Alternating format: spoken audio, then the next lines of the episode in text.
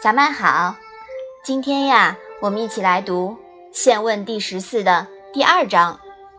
你先来念一下好吗？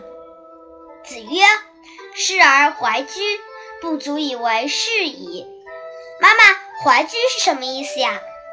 怀呀，就是留恋、占有；那居呢，是身体不动，从师从古。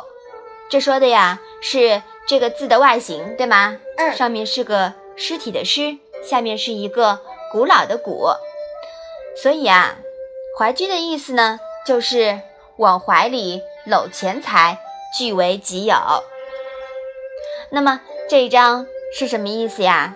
孔子说：“是如果贪图捞钱，妄想一劳永逸，就配不上做事了。”是至于道，不能躺在功劳簿上吃老本，妄想让子孙世代无忧的事啊，我们说不能做，也是实现不了的，反而祸害了子孙。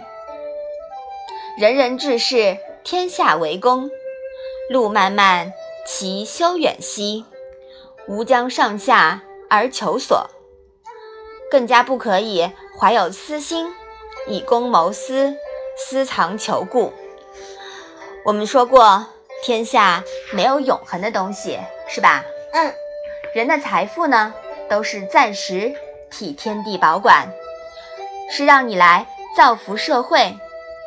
唯有大爱，天地可见，后世流芳。